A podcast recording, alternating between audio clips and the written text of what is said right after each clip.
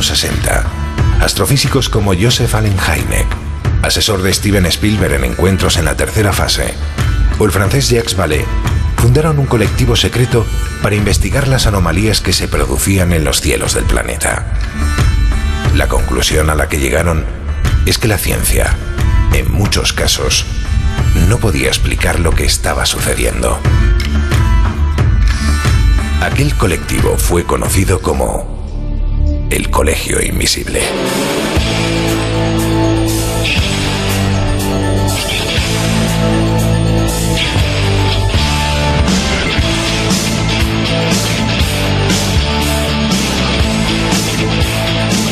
El Colegio Invisible, con Lorenzo Fernández Bueno y Laura Falcó en Onda Cero.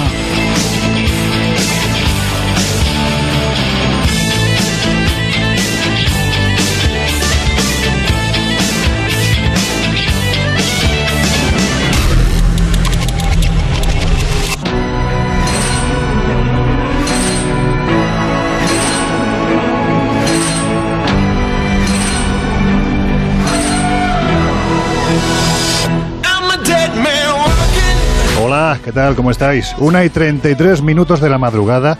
Abrimos las puertas del Colegio Invisible desde el Estudio 1 de Onda Cero Radio. Y hoy es un programa muy especial, un poquito más de lo habitual. Y la culpa la tiene esta cosa que hay encima de la mesa, que debe de pesar cerca de un kilo, que tiene 500 páginas y que está lleno de misterio.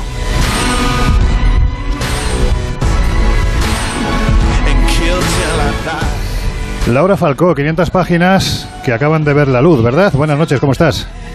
Buenas noches. Pues sí, al final a lo tonto nos hemos venido arriba y ha quedado un señor libro. José Guijarro, amigo, desde la cueva de, de San Quirsa, ¿cómo andas? Bueno, y pensaba que ibas a decir desde la cueva de los Fraggle Rocks. No, no, bien. es un poquito más grande. Aquí todavía me duele el, hombro y es de sostener estas 500 páginas que es la radio llevada a papel y que recomiendo desde ya, aunque me digas teletienda. Las historias de misterio más escuchadas. Este es el libro del Colegio Invisible, escrito por Laura Falcolara, Jesús Ortega Rubio, Josep Guijarro Triadó y el que os habla, Lorenzo Fernández Bueno. Una apuesta por la cultura heterodoxa, por el misterio, por los ovnis, por los fenómenos paranormales, por los viajes con aventura y por todo aquello que nos genera publicidad, incluso hasta que hasta cuando se Bueno. cae, cuando Jesús intenta sacar una foto y se cae. Es el libro, no quiere ser fotografiado, no quiere ser fotografiado. Buenas noches, ¿cómo andas? Que tiene que ir con fenómeno acompañado. Buenas noches, pues muy contento, con muchas ganas de esta horita y pico de, de radio que tenemos por delante. ¿Sabes lo que ha pasado? Que es que, claro, eh, ha visto que he empezado a hablar de ovnis, cosas raras y tal, y como es el escéptico de- del grupo, ha dicho que se calle ya, ¡pum! y ha tirado el libro encima de la mesa. boicoteado, he boicoteado. Esto es lo que viene siendo un poltergeist en directo. Exacto. Bueno, pues como sabéis perfectamente, cuando hacemos el Colegio Invisible en directo desde el estudio 1 de Onda Cero Radio, nos encanta que participéis, que nos mandéis mensajes. Mm, Y para eso yo creo que lo mejor es que Jesús Ortega termine de hacer esa fotografía que va a colgar. ¿En qué redes sociales, en qué plataformas, dónde nos pueden escribir? Pues ya saben, los invisibles y las invisibles que nos pueden buscar muy fácilmente como el Colegio Invisible en Onda Cero en Twitter, Facebook e Instagram. Además, pues como siempre, utilizando el hashtag Cole Invisible, pues estamos todos en contacto, estamos todos localizados, que hoy además va a ser muy importante eso de participar. Además, Laura, esta noche, bueno, yo creo que nuestros y nuestras queridas oyentes se merecen mucho más, pero vamos a hacer un sorteo, ¿verdad? Efectivamente, sortearemos cinco ejemplares del libro firmado por todos entre aquellos que nos escriban esta noche, así que ya os veo ahí enganchadísimos escribiendo. Bueno, pues ya sabéis, hay muchas formas de entrar en contacto con el Colegio Invisible. Jesús sigue tirándome el libro encima, pero... Mientras no lo lance, Esto es un es- libro rebelde, como, Sí, como, sí, como el equipo del colegio. Bueno, tú grábalo y cuélgalo en redes sociales para que vean lo que decía Josep, lo que es un portergués en directo. Bueno, sabéis perfectamente que tenéis un teléfono de WhatsApp a vuestra disposición, que es el 628-985-161. Nos dejáis muchos mensajes. En este caso, además, os puedo decir que, aunque valga la redundancia, voy a decirlo así, eh, nos habéis mandado muchos casos. Nos dejáis mensajes eh, escritos, pero también sonoros como este que vamos a escuchar. Hola, Colegio Invisible, soy Laura Dabuas. Soy de Madrid, pero ahora mismo estoy viviendo en Maastricht, en Países Bajos. Y yo, pues nada, que escucho el programa, os descubrí por Spotify y siempre que puedo, que al día siguiente no madrugo mucho, me, me lo pongo por la noche, los jueves. Me encanta escucharos y nada, yo deciros que eh, yo lo que he tenido han sido viajes astrales, de eso creo que no, hemos, no habéis hablado nunca, ¿no? Yo tuve un viaje astral y la verdad lo pasé bastante mal porque fue sin quererlo y me desperté llorando y encima fue en la siesta. Y luego experiencias en el lecho de muerte, yo he visto, bueno, mi madre me contó que mi abuela y mi padre me contó que mi yayo lo hacían, o sea, porque fallecieron el año pasado por COVID. Bueno, mi abuela sí que fue por COVID, mi yayo no. Ellos lo que hacían era como que estiraban la mano, cuando les quedaba poco era como que estiraban la mano en plan, como que intentaban coger algo. Desde Maastricht, Países Bajos, pues va para allá un beso enorme. Laura, el fenómeno del lecho de muerte, los eh, viajes astrales. La verdad es que nunca hemos hecho un programa de esto, ¿verdad? No, no, yo los viajes astrales además siempre digo que es algo que ahora hace tiempo que no, pero que lo practicaba y mucho y había hecho experiencias muy curiosas a distancia, describiéndole a la persona que estaba al otro lado su casa sin conocerle de nada. Es decir, que se pueden hacer cosas muy divertidas, muy chulas con los viajes astrales. Bueno, yo por aquel entonces jugaba al fútbol y esas cosas, pero... sí, José, ¿qué quieres comentar? no, que más allá de la experiencia siempre interesante que cuenta Laura, porque es vivida en primera persona, lo que sí quiero recomendarle a nuestra invisible es que no debe de tener miedo, porque ese es el principal freno a veces de las experiencias eh, no solo de viaje astral, sino en general de, de percepción extrasensorial, ¿no? de, la PES. Y, por lo tanto, para no bloquear, es importante dejarse ir porque, oye, ahí en el estado eh, astral no nos va a pasar nada. Efectivamente el riesgo no existe en ese sentido. Jesús, astral, miedo, ¿tú qué opinas de todo esto? Bueno, yo, hombre, me, he quedado muy atento con el radar alerta porque ha comentado esas famosas experiencias que, a mí me, inquietan mucho, como son las experiencias del, del lecho de muerte. Pero bueno, nosotros en, en, verano hicimos algo remotamente parecido que mm. algunos conectan con el tema de los sueños lúcidos, que también están ahí un poco, bueno, pues tocante esa esfera de los viajes astrales. Yo reconozco que es un tema eh, que, me interesa, que me apasiona y que además pues hay muchas investigaciones eh, académicas y científicas al respecto, así que un programita sobre el tema nos podemos marcar muy chulo.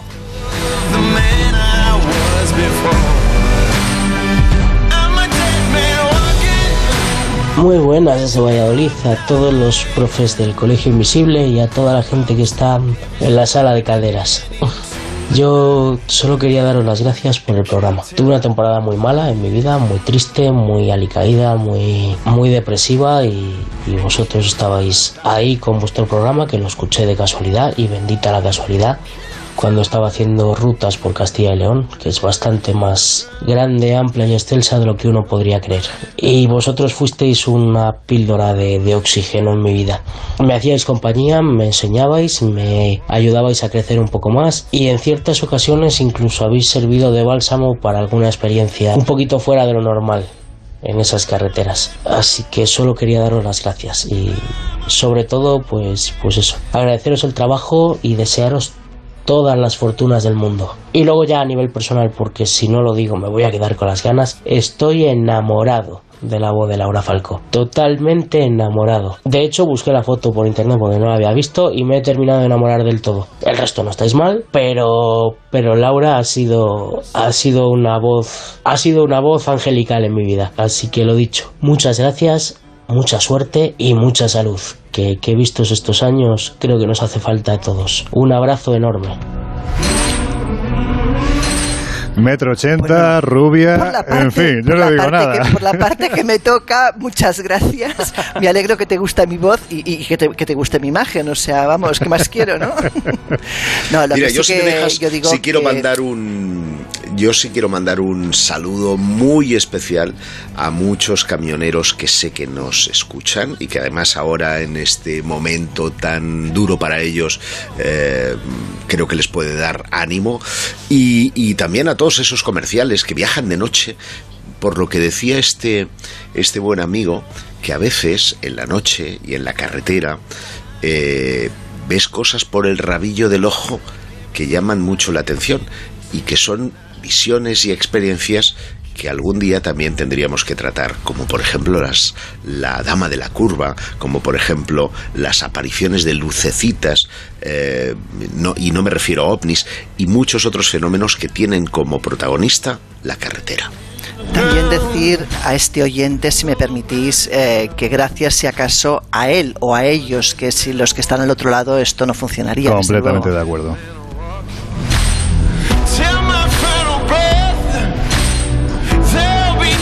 Amigos de lo invisible, buen día. Soy Juan Luis del puerto de Santa María. Os quería preguntar, ¿existe el multiverso? Y si existiera, ¿sería posible eh, pasar y cómo? Venga, gracias, un saludito. Pues un saludo para Puerto de Santa María. ¿Qué pregunta más difícil? Evidentemente esta pregunta solo puede responderla una persona. ¿Quién es? El gran Miguel Pedrero. Hola Juan Luis. Eh, bueno, la verdad es que no se puede ofrecer una respuesta categórica, un sí o un no. Pero es cierto que la mayoría de los físicos teóricos están convencidos de la existencia de ese multiverso. Lo que nos falta todavía es la evidencia práctica científica definitiva. De hecho, algunos eh, de los experimentos y ensayos que se están realizando en el famoso acelerador de partículas van en esa dirección, en la dirección de obtener alguna evidencia, aunque sea indirecta, de la existencia de, esos universos paralelos. Por hacer una analogía, sería como si tuviéramos una emisora de radio sintonizada únicamente en una emisora, supongamos que onda cero. Lo cierto es que a nuestro alrededor estarían emitiendo infinidad de emisoras de radio más. Sin embargo, nosotros no podríamos captar esas emisoras porque solamente tenemos un aparato de radio que está únicamente sintonizado en onda cero. Pues algo así sucedería con los universos paralelos. Nuestra estructura física y nuestros aparatos tecnológicos solamente nos permitirían captar nuestra realidad, pero a nuestro alrededor existirían toda una serie de realidades alternativas o universos paralelos. En cuanto a cómo pasar a esos universos paralelos? Bueno, lo cierto es que hoy en día existen toda una serie de proyectos para fabricar máquinas del tiempo que nos permitirían no solamente viajar en el tiempo, sino viajar entre universos. ¿no? Para eso sería necesario rasgar el continuum espacio-temporal. Y como digo, hay muchas máquinas del tiempo diseñadas, pero todas tienen el mismo problema, que la cantidad de energía necesaria para provocar esto, para rasgar el tejido espacio-temporal, pues es es tan enorme, tan, tan enorme, que actualmente es una cuestión de ciencia ficción pensar en eso. Pero, como se suele decir, o como dicen muchos físicos teóricos, la cuestión de los viajes en el tiempo no es una cuestión de física, sino que es una cuestión de ingeniería, de tecnología. Quizás en un futuro más o menos lejano tengamos esa tecnología para movilizar esa enorme cantidad de energía y podamos viajar en el tiempo y también viajar entre universos paralelos. ¿Por qué no?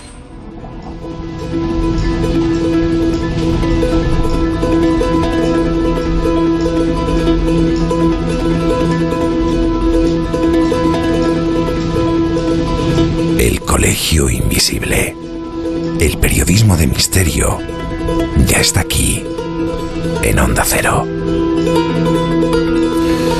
Y también en este libro que tenemos encima de la mesa, El Colegio Invisible, las historias de misterio más escuchadas, editado desde ayer en las librerías, también en las digitales, por la esfera de los libros. Y hoy, si os parece, la idea es hacer un repaso a algunos de los contenidos que tiene este, este trabajo, que no deja de ser el reflejo de los ciento y pico programas que llevamos realizados, bueno, pues con una puesta en escena, la de este libro, francamente espectacular, ¿no? Y que os vamos a, a presentar ¿no? en diferentes partes de España. Así que si os parece, antes de meternos en lo que son los contenidos, los intríngulis ¿no? de, de este trabajo, sí nos gustaría que tomaseis nota, porque el 23 de abril, Laura, vamos a estar en pleno San Jordi a partir de las 7 de la tarde en Barcelona, ¿verdad? Efectivamente, vamos a estar en el entorno del Magic, que este año se va a celebrar en el World Trade Center. Y aquellos que nos queráis acompañar, ya, lo sabéis, o sea, os esperamos allí con un programa en directo. Estaremos a partir de las 7 de la tarde haciendo el programa en directo. No vamos a hacer presentaciones al uso, vamos a grabar el programa con todos y todas las que queráis acercaros a ver cómo es esto del Colegio Invisible. También el sábado 30 de abril grabamos el programa cara al público desde el Teatro Circo de Murcia. Va a ser a partir de las 10 de la noche, dentro del Congreso Más Allá que cumple además su séptima edición y cuyos beneficios, y esto hay que decirlo, los beneficios de la entrada, la entrada cuesta muy poquito dinero, pero van íntegros a la asociación ASIDO, que es precisamente la asociación para personas con síndrome de Down. Eh, todos los datos los tenéis en la web congresomasallá.com. 30 de abril estaremos a partir de la noche, de las 10 de la noche, haciendo el Colegio Invisible. Y el 12 de mayo, pues lo que decimos siempre, que nos vamos a una tierra que a Laura le, le flipa, ¿verdad? Pues sí, a mí la verdad es que bajar a Sevilla, bueno, siempre me ha gustado y vamos a estar allí el 12 de mayo, como decías, a partir de las 8 en el Círculo Mercantil, en la calle Sierpes. Y cuidado porque las plazas son limitadas, quiere decirse que abriremos las puertas un poco antes y el que entre entra y el que no, pues no podrá asistir. Todo esto lo estamos colgando ya en redes sociales para que veáis por dónde nos vamos a mover, porque además va a haber muchas más salidas, pero yo creo que con estas tres de momento es suficiente.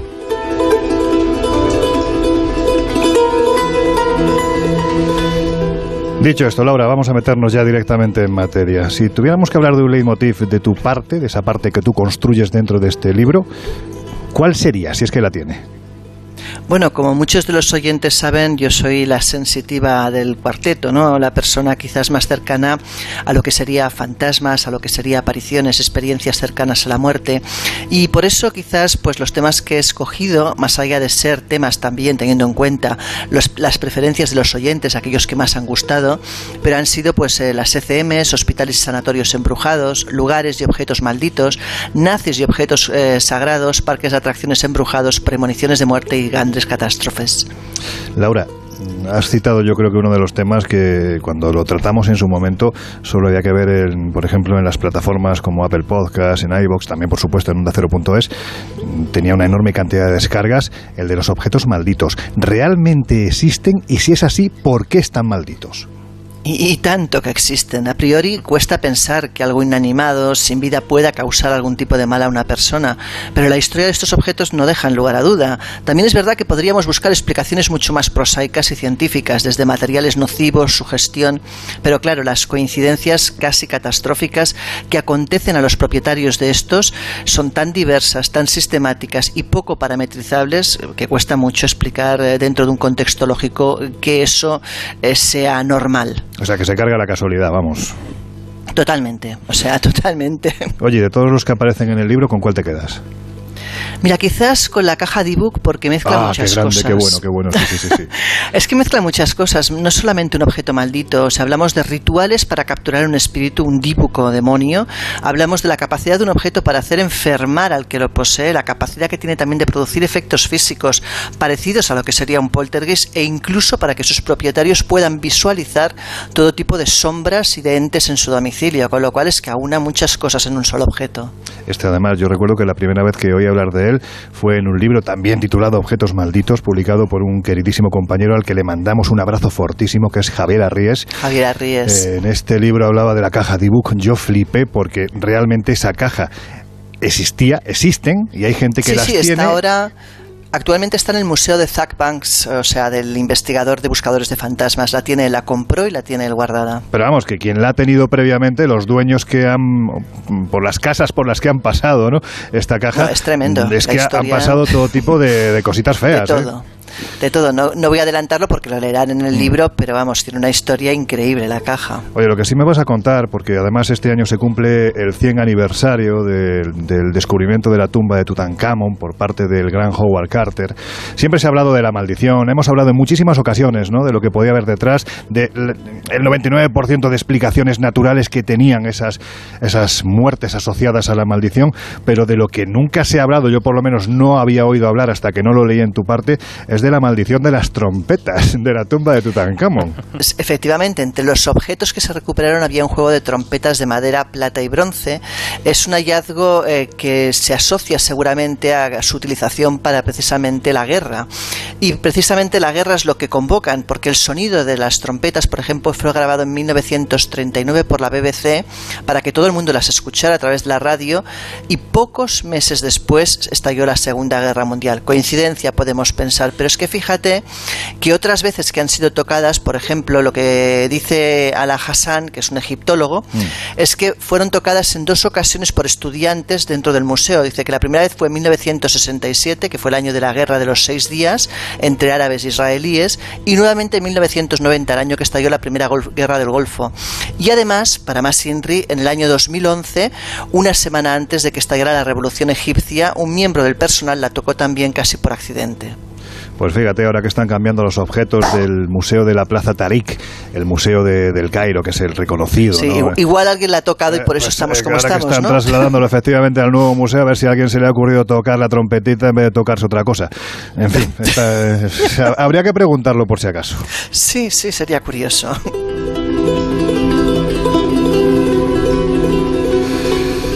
Bueno, ahora seguimos porque es mucho el contenido que cada uno hemos metido en, nuestras partes correspondientes, aunque esto suene un poco mal, pero me estoy refiriendo al libro, ¿eh? ojo.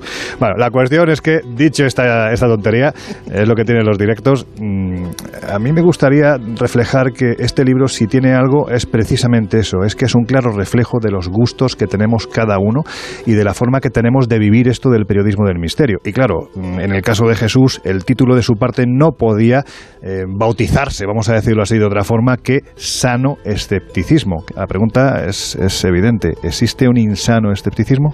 Bueno, como, como todo llevado a los extremos, eh, siempre puede salirse de madre. En este caso, eh, el, escepticismo insano sería aquel que, que, niega por categoría todo el negacionismo, por efectivamente, de un, un, concepto que, que, últimamente con la pandemia se ha asociado mucho a esa corriente que, niega la eficacia de las vacunas y estas cosas, mm. pero que hasta hace unos meses lo entendíamos como eso, ¿no? La postura que ridiculiza la postura que, niega por categoría cualquier fenómeno que se salga de, la norma e incluso eh, desde el punto de vista científico también hay quien desde, bueno, pues eh, alardeando de, escepticismo lo que hace es convertir el método científico y el pensamiento científico en un auténtico dogma. Y eso en ningún caso es, es positivo. El sano escepticismo es aquel que se posiciona un poco en la media, ¿no? No es una credulidad absoluta con respecto a los fenómenos y tampoco es una negación absoluta de aquello que a priori desconocemos, ¿no? Yo creo que es un escepticismo que aunque a mí se me haya eh, puesto la etiqueta con la que yo me encuentro muy cómodo de escéptico, creo que al fin y al cabo todos los, los miembros del colegio nos movemos un poco en ese limbo, ¿no? Dejando quizá un margen más a, a, determinadas, eh, a determinados fenómenos, un margen a la, a la creencia, pero siempre con la duda por bandera. Ahora te voy a preguntar una cosita que no sé si te voy a poner en un brete, como dicen la, la gente culta, mm, pero antes déjame que me, que me vaya por Guijarro, a por Josep, porque su parte está dedicada, más que dedicada, está titulada, mejor dicho, como una vida dedicada a lo insólito. Sabemos que Josep es el veterano del grupo, a pesar de haberse incorporado recientemente al Colegio Invisible, pero mm, lo que llama la atención, Josep, de, de esta parte en concreto tuya es que hay muy poquito ovni, precisamente siendo el fenómeno ovni un fenómeno que marca tu vida, en tu investigación dentro de estos temas.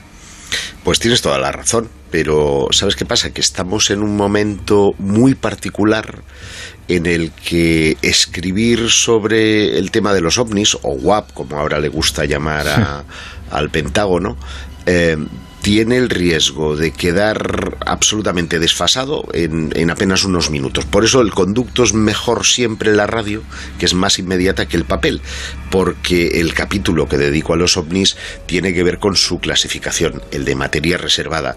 Y como sabes, estamos viviendo unos momentos muy, muy eh, especiales, yo diría que históricos respecto a esta cuestión y que no han terminado, con lo cual eh, era muy difícil poder abordar eh, el tema más extensamente. Bueno, pues ya me ha resuelto la duda y ahora voy a por el brete. Jesús, vamos a ver, hay una parte dentro de tu capítulo, o un capítulo dentro de tu parte, mejor dicho, que titulas, dentro de tu sano escepticismo, así, hablar con los muertos. ¿Se puede hablar con los que se han ido? Y si es así, cuéntame un poquito de qué va esto. ¿Y cómo, no? Bueno, eh, yo creo que, está claro y en el colegio lo, lo, demostramos casi semana a semana cuando hablamos de muchos de esos, de esos temas, que la, la, necesidad de contacto con el más allá, la necesidad de contactar y volver a entablar eh, comunicación pues, con aquellos que ya se han ido, familiares, amigos, no deja de ser una necesidad que, ha acompañado al ser humano pues, prácticamente desde que somos eso, ¿no? Desde que somos humanos. Incluso ya en la prehistoria, aunque ahí podríamos entrar en discusión, nos podríamos encontrar elementos de esa necesidad de, de trascendencia. Y ni qué decir tiene pues en Egipto, Grecia, Roma y las culturas que, que fueron a continuación. Pero es verdad que a partir del siglo XIX, debido a un contexto muy concreto, esa necesidad no solo se hace patente y se multiplica debido también a una serie de guerras que, que hacen pues de la necesidad de contacto con el más allá algo masivo y a partir de ahí empiezan a desarrollarse los métodos bueno, pues que han llegado hasta nuestros días. La creencia de contacto con el más allá o con los seres fallecidos está muy presente. Eh, nos la encontramos desde el posible contacto a través de la Ouija como hasta en las psicofonías. Y nosotros lo hemos matizado muchas veces aquí en el, en el programa y yo de hecho en el libro también lo, lo comento, que no deja de ser una posibilidad más entre tantas, el hecho de comunicar, ojo, con seres eh, fallecidos. Mm. La creencia existe, la certeza, bueno, eso ya queda un poco al, al, gusto, a las opiniones o a las experiencias de cada uno de los... Ahí Jesús, permítame discrepar, ¿vale? Porque en mi caso no tengo ninguna duda porque por narices conecto con ellos, entonces ahí ya a mí me estás tocando lo que no suena. bueno, bueno, bueno, eso, eso es lo bueno que tiene esto, es decir, a mí me encantaría, yo siempre lo he dicho, a mí me encantaría tener la, la, la capacidad de certeza que tú tienes, a mí me encantaría, pero por desgracia bueno, no sé si por desgracia o por suerte, porque la verdad es que a veces no te planteas. Sí, te iba a decir, en tu caso no sé yo. Yo, eh, como no me gusta pasar mucho miedo, la verdad es que prefiero no tener ese tipo de capacidades y, bueno, prefiero seguir pensando que para poder mm, llegar a una conclusión con algo, pues me hacen falta argumentos sólidos. Me encantaría poder vivirlo para decir, oye, los argumentos a tomar por saco y, y me quedo con esta idea que efectivamente ocurre. No, pero de hecho yo creo que Laura, en esto estamos, estamos de acuerdo, insisto, porque yo creo que es un tema que ha salido a relucir muchas veces en el colegio y lo hemos comentado, debatido. Sí que es cierto que existe como eh, mucha, eh, existe mucha tendencia a asociar toda esta clase de fenómenos directamente al contacto con seres fallecidos. Y como no queda mucho tiempo para las dos de la madrugada y la pausa, lo podemos dejar para después, ¿no? Pero insisto, ¿no? Esa posibilidad de contacto con, con, seres fallecidos es una más de lo que, por ejemplo, nos podemos encontrar en el fenómeno psicofónico o en el mismísimo fenómeno de la Ouija. Bueno, pues dejamos esto y mucho más para las dos y seis minutos de la tarde. Uy, de la tarde, madre mía, cómo estoy yo hoy. de la madrugada. No, es que, estoy, no, estoy como si fuera ahora mismo las 3 de la tarde. Bueno, pues eso, que recordad que estamos haciendo el sorteo de cinco libros, El Colegio Invisible. Tenéis nuestras redes sociales para participar, también el número de WhatsApp que os vamos a recordar. Pero ahora ya os dejamos en la compañía de nuestras compañeras de los servicios informativos de Onda Cero Radio. Estáis en el Colegio Invisible. Hoy un Colegio Invisible muy especial. Enseguida volvemos. I'm one. If I listen to my mama, Lord, I'd be home today. But I was young. Son las dos, es la una en Canarias.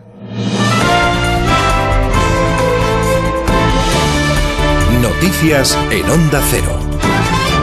Buenas noches. Desde las once y media de la mañana llevan reunidos los ministerios de Transporte, Economía y Hacienda con el Comité Nacional de Transporte por Carretera. El objetivo cerrar esta misma noche un acuerdo que ponga fin a la huelga del sector. La vicepresidenta primera, Nadia Calviño, que no está personalmente en las negociaciones, confía, lo ha dicho en el 24 horas de televisión española, en que se cierre el acuerdo en las próximas horas. Yo creo que, va avanzando, evidentemente, yo creo que hay voluntad porque todos somos conscientes de que es urgente acabar con este paro y, y, sobre todo dar una respuesta eficaz a las legítimas eh, expectativas del sector.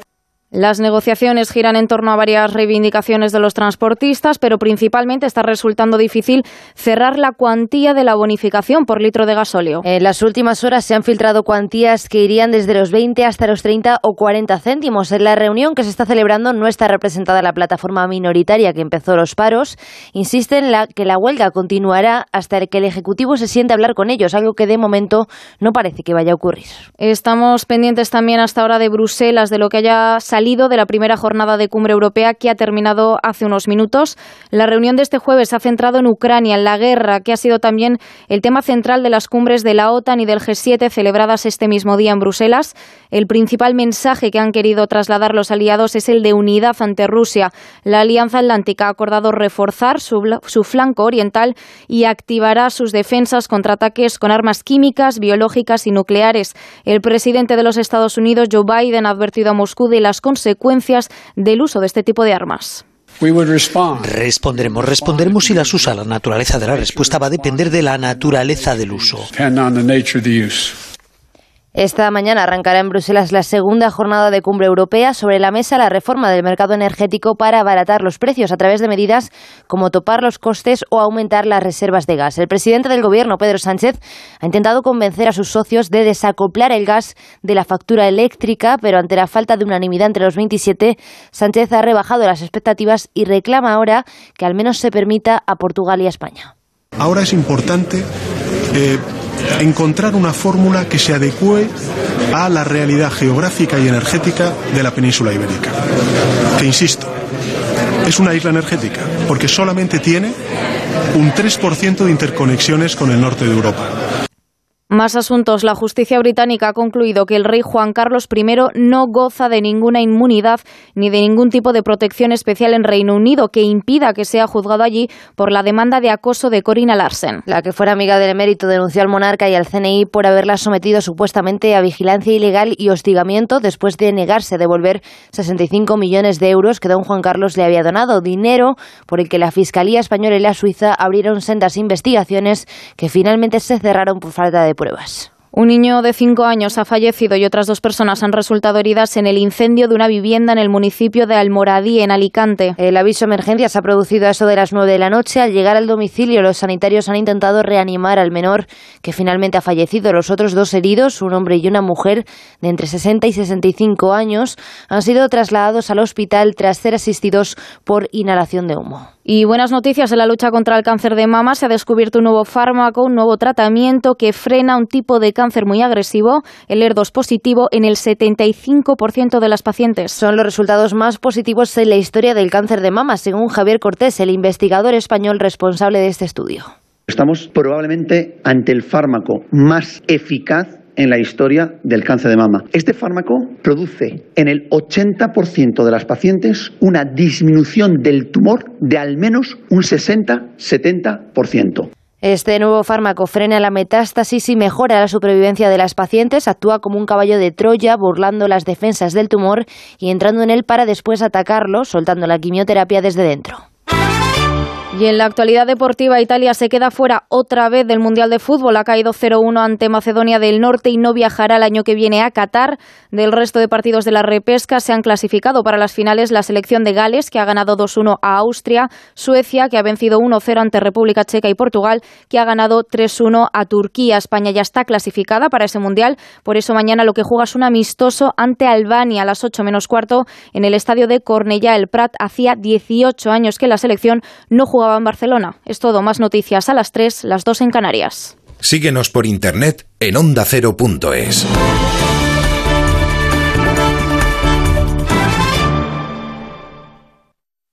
Mi marido quiere comprar un coche a un desconocido por internet, pero yo no me fío. Que se avería y a ver quién se hace responsable. Pues llama a Legalitas. Cuando compramos la moto de segunda mano, sus abogados dejaron todo bien atado en un contrato. Además, lo puedes pagar mes a mes. Adelántate a los problemas, hazte ya de legalitas. Y ahora por ser oyente de Onda Cero, y solo si contratas en el 900 661 ahórrate un mes el primer año. Si tienes mascotas, consulta a Carlos Rodríguez. La alimentación tiene una gran parte de Lo educación. que ocurre es que vino por unos meses un peludo que es pastor alemán Lo a que casa. le hace al veterinario es pensar en Todo, todo, la- para el cuidado de nuestros peludos. Mi gato Newman se deja llevar a pasear. Tengo un labrador de 14 años. Está cojo y no le Mi puedo dar se come la mitad de... Como el perro y el gato. Sábados a las 3 de la tarde, domingos a las 2 y media y siempre que quieras en la app y en la web de Onda Cero. Patrocinado por Menforsan, los especialistas en cuidados, higiene y cosmética natural para las mascotas. Te mereces esta radio. Onda Cero, tu radio.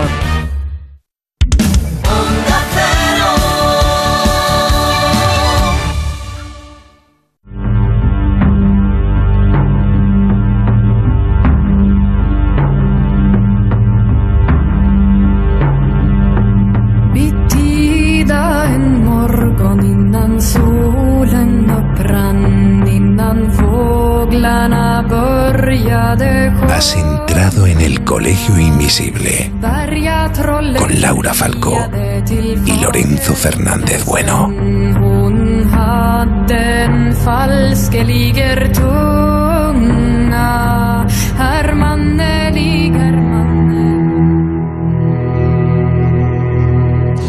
Bueno, pues ya estamos de vuelta. Si te acabas de incorporar al Colegio Invisible de hoy, te estamos hablando de un libro que acaba de salir a la luz, que viene acompañado de búhos. Fíjate, se oyen por ahí unos, unos búhos. Bueno, ese es, el libro del Colegio Invisible, se titula así, El Colegio Invisible, las historias de misterio más escuchadas. Los autores, pues yo creo que conocéis a todos, Laura Falcó, Jesús Ortega, José Guijarro y el que os habla, Lorenzo Fernández Bueno. Ahora continuaremos. Se había quedado pendiente ahí después de esta primera media hora un tema que yo creo que nos interesa absolutamente a todos. Somos el único animal de la creación, siempre lo he dicho, ¿no? No somos conscientes de nuestro nacimiento, pero sí somos conscientes de que tenemos fecha de, caducidad y eso es terrible porque nos provoca un abismo para el que yo creo que no estamos preparados. Pero antes, Jesús, si te parece, vamos a echar un vistazo porque parece que están las redes sociales en el mejor de los sentidos un poquitín revueltas, ¿no? Pues sí, sí, están que echan, que echan humo, mucha participación. Esta madrugada, mucha ilusión también por la publicación de este libro que hoy presentamos del Colegio Invisible. Y bueno, pues por ejemplo, por leer solo algunos de los mensajes, porque insisto, esta noche están siendo muchos y es de, de agradecer. Por ejemplo, Marina nos dice gracias por acompañarnos a mi madre y a mí en muchas noches de bajo ánimo y desaliento. Os mandamos un abrazo a todos desde Galicia. Bueno, pues desde luego yo creo que el abrazo lo, lo devolvemos de vuelta a todo el equipo. Por ejemplo, Joaquín Valero nos decía, Cola Invisible, buenas noches, ¿para cuándo las caras de Belmed? Uh. Y justo lo comentábamos a micrófono Uh, cerrado sí, porque sí. es Ah. verdad que nunca hemos hablado de, de Nunca ellas hemos hablado, directamente. Decía, perdónenme si me pongo follonero con lo de las caras y también nos pedía una noche de psicofonías. Así que, bueno, yo creo que nos ha dado ahí... Bueno, bueno, dos- bueno, bueno. Las caras de. Belmez, lo que podemos hacer es un debate, que a mí me encanta liarme a mamporros con todos aquellos que, que dicen que es un fraude. bueno, a ver, yo parto también de la idea de que hay una, un- bueno, una, una parte de esta historia que, que seguramente fue manipulada, no sé si consciente o inconscientemente, pero los inicios, ahí no tengo ninguna duda. Y además, lo importante, lo que decíamos al final de la primera media hora, que los que somos periodistas no podemos hacer un acto de fe, tenemos que dar argumentos para avalar lo que contamos. Y en el caso de Belmez, los argumentos a favor de lo que ocurrió en aquellos primeros años son absolutamente aplastantes.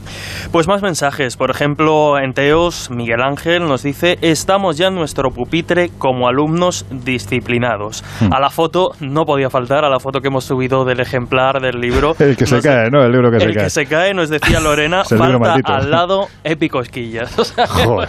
Oye, pues me- me- prometo una Ha cosa. yo- faltado, ha faltado, sí. no, sí. no, Josep, me voy a hacer con un, con un muñequito de Epi y nos lo vamos a llevar como mascota oficial a las presentaciones. Por Qué favor. buena idea.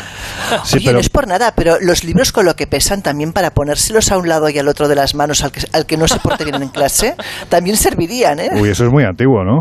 Eso ya, Por no, eso. ya no se hace, ¿no?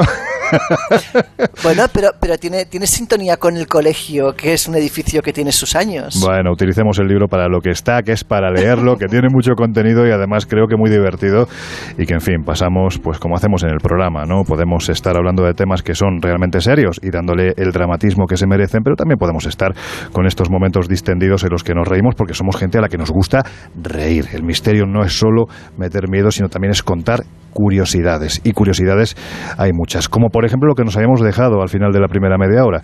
Estamos hablando de un tema, como decía, que, realmente impacta, llama la atención y todos nos preocupamos por intentar saber más. Y es curioso que precisamente el escéptico del grupo haya titulado uno de sus capítulos como, eh, pues eso, ¿no? La posibilidad de hablar con los muertos. A mí me parece un tema que, que realmente tiene un recorrido y, tiene muchísimos programas, ¿no? Pero se puede hacer realmente, Laura, más allá de las experiencias personales, ¿no? Yo voy a, a lo que es la, la- la experiencia empírica. Realmente mm, hemos podido ya dar ese paso de decir, oye, hay una certeza a un porcentaje determinado de que más allá de esta vida puede haber algo, sea lo que sea. Hombre, decir que hay una certeza científica eh, no lo podemos decir. Es verdad que cada vez hay más máquinas y más cosas que al menos parecen darnos indicativos de que sí hay algo y, sobre todo cuando después, que es lo que hay que hacer siempre, se verifica con registros de ayuntamientos, etcétera, que la información es cierta y que procede de alguien que ya no está en este mundo, ¿no? Pero es verdad que a día de hoy decir, eh, decir de forma empírica que esto es irrebatible y que se puede hablar con los muertos, hombre, eso yo creo que todavía no estamos ahí. Y es que si hablan, si hablan, sinceramente a mí no me gusta escucharlos. Y os voy a explicar por qué. lo, comentábamos hace fuera, fuera de micrófono en, este impasse de los servicios informativos. Lo comentábamos Jesús y yo. Y no sé qué opináis vosotros, Josep, Laura. Cuando hablamos de psicofonías, que posiblemente sea el medio más habitual, mm, histórico, ¿no? Vamos a decir que es el más histórico en la captación de esas supuestas voces del más allá, que se ha ido perfeccionando, que se han ido aplicando las nuevas tecnologías, las más modernas tecnologías a esta investigación. A mí la sensación que me da es que cada vez que se registra algo que tiene coherencia, da mucho miedo. Es que si el más allá está habitado por este tipo de personajes que dejan esos mensajes, oye, yo intentaré irme a otro lado porque, porque da verdadero, verdadero miedo. Esto tiene que ver con, con lo morbosos que somos como seres humanos. Nosotros mismos provocamos estos fenómenos, consciente, inconscientemente. Mira, hay un, una anécdota que os quiero compartir. Eh, estaba todavía en vida Sinesio Darnell y un día me invitó a su laboratorio para plantear toda una serie de preguntas al mundo de los espíritus. Y, estábamos conversando en su laboratorio. Que Perdona, Josep, vamos, a, vamos a decir para quien no lo sepa que Sinesio Darnell era bueno, era un microbiólogo que se metió en el mundo de las psicofonías para decir que no existían y acabó siendo su máximo defensor y exponente, ¿no? Mm. Eh, y resultó que en un momento dado mm, él dice, mira, acaba de entrar una psicofonía, ¿no? Le detectaba la historia. Rebobina y, esto ocurrió justo en el momento en el que el gato, tenía allí un gatito, da un bote y entra en el, en el, en el teclado, ¿no? Y él le dio pues como una palmadita en el culo para echarlo de donde estábamos. Y la psicofonía decía literalmente, ay gatito, ¿qué te han hecho? ¿En serio? Claro, en serio. Y esto vamos, soy testigo yo. Pero esta es parecida a la que me pasó a mí en casa, también con mi la, gato. La sensación, eh, termino muy rápido, es, Sinesio, estás siendo vigilado permanentemente y eso es una sensación, como tú decías, Loren, que no agrada en absoluto.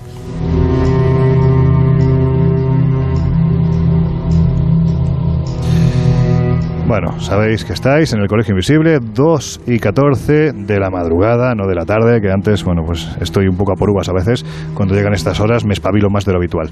Bueno, el caso es que estamos hablando de, este libro y, también estamos, eh, bueno, queremos que cinco escogidos, cinco elegidos por sorteo, lógicamente, por la mano inocente de Jesús Ortega, pues tengan la posibilidad de tener este libro firmado por los cuatro entre sus manos. Mm, ¿A dónde podéis escribirnos? Pues a nuestras redes sociales ya sabéis que estamos en Twitter, arroba OC, también en Instagram y en Facebook, como el Colegio Invisible en Onda Cero, y tenemos un teléfono de WhatsApp, ¿verdad? Pues sí, lo recordamos rápidamente. El teléfono, si escribís desde fuera de España, ya sabéis que debéis añadir el prefijo 34, pero el número es el 628 985-161. Repito por si las moscas. Dale. 628-985-161. Y es precisamente en este número de teléfono donde nos habéis dejado mensajes como este. Hola amigos y compañeros del Colegio Invisible. Antes que nada, eh, felicitaros por el programa, porque os encontré de casualidad en ebooks buscando programas de misterio y desde que os localicé ya no, dejaron no os he dejado de escuchar ni un día. Eh, mira, os cuento mi caso. Yo trabajo en una residencia de disminuidos y por allá por el año 94, cuando empezamos, eh, pues resulta que durante el día todo funcionaba perfectamente y por la noche, cuando las cuidadoras se iban y solamente se quedaba la enfermera y un par de cuidadoras, pues resulta que allá a las 2 o las 3 de la madrugada eh, había noches que empezaba a sonar el teléfono, iban allí a recepción a la centralita y veían que sonaba desde la, llamaban desde la extensión 17 que era el office, donde se servía la comida Y entonces decían, bueno, si estamos aquí los tres, estamos aquí las tres y no hay nadie allá, ¿quién llama? Entonces eh, estaban todas acojonadas, se iban para allá y resulta que, que allí no había nadie. Eh, bueno, al cabo de a lo mejor de una o dos horas volvía a sonar el teléfono, descolgaban y nada, y no sonaba, no se oía nada. Volvían para allá todas acojonadas otra vez y tampoco había nadie. Y bueno, un día pasaba, otro día no, y a todas pensando, aquí hay fantasmas, aquí a ver qué pasa. Y al final, bueno, después de darle vueltas y vueltas, nos dimos cuenta que solamente pasaba esto cuando poníamos la calefacción.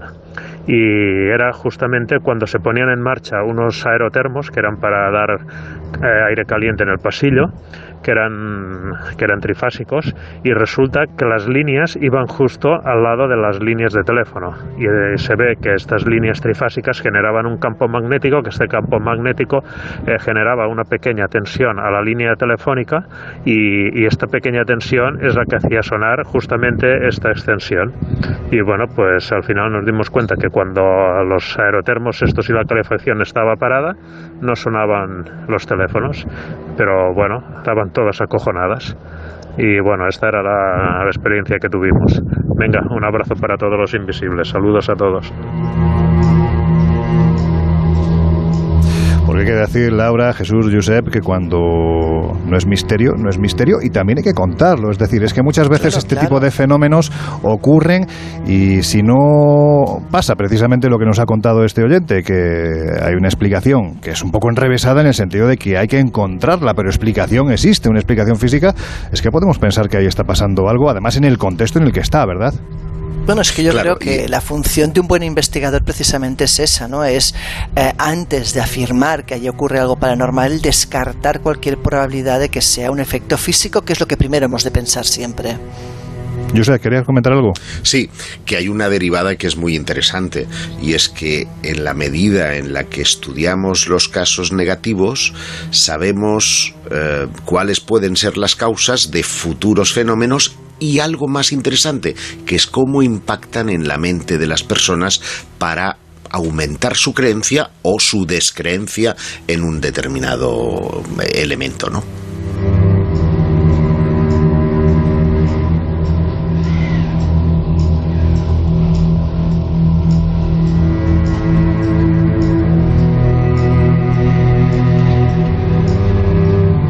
El Colegio Invisible, en Onda Cero.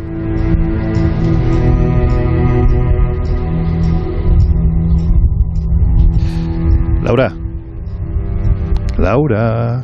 Sí. Laura no está, Laura se fue. Sí, Laura, Josep, Jesús, ¿sabéis que, que yo también he escrito en este libro? Es que Sí, claro. claro. ah, vale. Bueno, Además el No, lo que primero. pasa que, claro. estoy aquí No, deseoso no. de que me hagáis alguna pregunta, ¿eh? Pues no, pues si te parece, háblanos de tu parte, el porqué de los temas que has seleccionado. Uy. Además, muy, muy histórica. Aquí se Claro. nota que la cabra Claro. tira, tira al monte. La cabra tira siempre al monte, que es donde mejor pasto hay. Y en este caso a mí el pasto me lleva pues a, a lo que es eh, la- la- los enigmas de la historia, ¿no? La historia más heterodoxa, esa, esa historia que siempre decimos que quizás nos han vendido oficialmente que va por una gran autovía y sin embargo no atendemos a lo que ocurre en las carreteras secundarias y ahí es donde verdaderamente está la chicha, ¿no? Por eso, bueno, pues en, esta, en esta parte que a mí me ha tocado, ¿no? Eh, casi casi de, inaugurar este libro, pues, hablo de cosas que a mí me fascinan y que además he tenido la oportunidad de, de recorrer, bueno, pues como- también como vosotros, ¿no? Evidentemente el más allá ninguno lo, hemos recorrido todavía y esperemos que tardemos mucho, pero sí, por ejemplo, pues eh, hablo de las pirámides perdidas, ¿no? De esa oportunidad que tuve de acudir a Visoko, a Bosnia Herzegovina y de hablar con Semiros Managis, ese, entre comillas, arqueólogo tremendamente polémico que asegura que en el corazón de Europa, en el Valle de Visoko, están las pirámides más grandes del mundo y también las más antiguas y asegura que además están revestidas y muestra el revestimiento. Es un sitio que, independientemente de lo que se pueda creer o no, de lo que ocurre allí, de lo que se está investigando, del valor que puede tener la palabra de los arqueólogos que están trabajando en este lugar, porque hay una polémica tremendamente encendida entre quienes defienden este, este asunto y quienes lo, critican. A mí es una historia que me fascina y, además el lugar es también fascinante. ¿no? Eh, Colgaremos fotografías de este lugar en nuestras redes sociales porque verdaderamente merece la pena. Pero si hay un tema que a mí es que es que claro yo en esto soy como el abuelo cebolleta porque me pongo ya muy pesado pero si hay un tema que vosotros sabéis que a mí me, me fascina venga a ver quién lo adivina Yo me la juego porque, porque se ve como un colmillito, puede ser. Claro, evidentemente. es que soy muy predecible. Es más, ¿eh? es más, Lorenzo, o sea, a mí me gustaría que hablaras de un personaje que ya has tratado anteriormente en una novela y que seguramente es porque la historia te fascinó, que es el de la vampira de Silesia. Sí, sí, la verdad es que esta historia, claro, a mí me gusta el vampirismo desde el punto de vista histórico, histórico antropológico, ¿no? Mm, primero soy un friki de la, de la literatura gótica del 19, eso lo, sabéis, ¿no? Que a mí gente como Polidori, Sheridan Le Fanu, Bram Stoker, por supuesto, el autor de Drácula, me flipan. Pero es que la parte histórica me flipa todavía más, ¿no? Porque quizás nuestros oyentes, bueno, sí, nuestros oyentes sí lo saben porque son muy inteligentes y conocen perfectamente estas temáticas, pero, pero el común de los mortales quizá, quizás no sepa que hace muy poquitos años, hablamos de 6, 7 años, en la región de Silesia, que ahora por desgracia está tan de moda, ¿no? En lo que es el sur de, de Polonia, durante las obras de excavación para realizar una autovía, se encontraron con un cementerio medieval. Estamos hablando de un cementerio del siglo XIV y del siglo XV. Bueno, pues lo que se dieron cuenta es que ninguna de las tumbas había sido violada no habían sido profanadas, estaban íntegras. Y lo que les llamó la atención a quienes estaban realizando la excavación, que lógicamente rápidamente pusieron esto en manos de, arqueólogos, fue el hecho de que todos los cuerpos estaban enterrados boca abajo. A algunos de ellos se les habían partido las piernas y además las extremidades estaban literalmente clavadas al suelo. Y los que estaban, que eran muy poquitos, que estaban mirando hacia arriba, se les había puesto una hoz alrededor del cuello para que si se levantaban, pues eh, en esa no muerte. Es decir, la creencia en el vampiro, en lo que se conocía por aquel entonces no como vampiro, porque esto es muy, esto es muy cinematográfico, muy literario, realmente los vampiros en esa época eran conocidos como masticatione mortuorum, los masticadores de mortajas. Se pensaba que el cuerpo cuando fallecía era tomado por un espíritu terrible, un espíritu demoníaco, que hacía que ese cuerpo volviese a la vida y extendiese las terribles epidemias de la peste bubónica, de la peste negra, en fin, pues esas pandemias que se produjeron en el pasado como sicarios que eran del diablo. Y claro, había que defenderse de ellos. Las formas en cómo se hacían, pues era precisamente enterrarlos de la manera que os he comentado. Y sí, podía seguir hablando de la vampira de Venecia, que fue encontrada precisamente con un ladrillo en la boca, con la mandíbula totalmente desencajada, del siglo XVI, fue enterrada en este lugar en época de peste, de la peste, y hay que decir que había más de 1.500 cuerpos, y el único cráneo que aparecía con estas características era precisamente el de ella, con lo cual, pues eh, Fausto Fercioli, que era el arqueólogo que estuvo excavando en este lugar de Lazareto Nuevo, en una isla muy cercana a, a la Gran Venecia, determinó que aquel cuerpo había sido sometido precisamente a un ritual de expulsión de vampiros de su cuerpo. Pero en fin, vamos a, continuar porque si yo empiezo con este tema ya sabéis que me puedo comer la hora entera y no es plan. Los protagonistas también esta noche sois vosotros. Así que seguimos hablando de este trabajo. Como os decimos, estamos hablando de 500 páginas, que además hay un cuadernillo central a color con unas fotos que son una, una chulada. Y ya sabéis que además estamos haciendo un sorteo para quienes estéis mandándonos mensajes, comentando lo que queráis a través de nuestras redes sociales y también, por supuesto, del teléfono de WhatsApp que ha comentado Jesús y que yo os voy a recordar del el 628-985-161. Nos podéis contar lo que os apetezca, aunque esta noche parece que la cosa está yendo bastante por la línea de, los casos, cosa que, nos encanta, ¿no? Y, caso, y casos, precisamente, muchos diría yo son los que sirven para ilustrar una de las partes más atractivas de este libro y también, vamos a decirlo así, Laura, también de las más morbosas. Mm, los edificios, atentos, ¿eh? Los edificios que matan. ¿Realmente hay casas, palacios, castillos e incluso haciendas que matan? Pues bueno, pasa un poco como en el tema de los objetos. Cuesta pensar que algo tan inanimado como cuatro paredes pueda ocasionar tal cúmulo de muertes y desgracias. Y en este caso todavía es más fácil recurrir a la ciencia porque está demostrado que las energías telúricas, las antenas radiofónicas y otro tipo de, elementos pueden llegar a afectar a la salud. Sin embargo, hay algunos lugares eh, que matan a sus propietarios desde que el mundo es mundo prácticamente, cuando no había ni tan siquiera ningún tipo de tendido eléctrico, ¿no? Y no todos los sucesos, desde luego, se justifican únicamente por esas malas energías telúricas. Hablamos de suicidios, gente que se arruina, muertes en extraños accidentes, cosas realmente inauditas.